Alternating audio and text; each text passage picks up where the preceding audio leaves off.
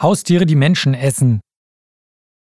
Sex mit toten Enten ist die eine Sache, aber Haustiere, die ihre Herrchen und Frauchen vertilgen, Müssten unsere treuen Freundinnen und Freunde nicht trauernd neben uns verhungern, nachdem wir verstorben sind, falls die Bude verschlossen ist und Fido, Minka, Baldo und Curly nicht ins Freie gelangen, um sich selbst durchzuschlagen?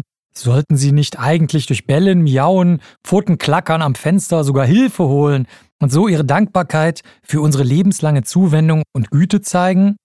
Sollten sie vielleicht, tun sie aber nicht.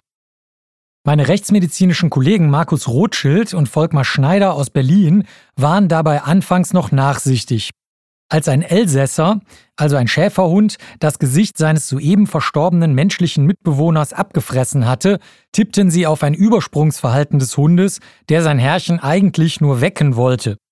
Der Besitzer des Hundes hatte sich mit einem Schuss in den Mund getötet, der Kopf zeigte entsprechende Zerstörungen, die nicht von Bissen stammten. Eine Dreiviertelstunde nach dem Schuss wurde die Leiche des Mannes gefunden. Der Hund hatte in dieser Zeit bereits die typischen Hundefraßabbisse erzeugt.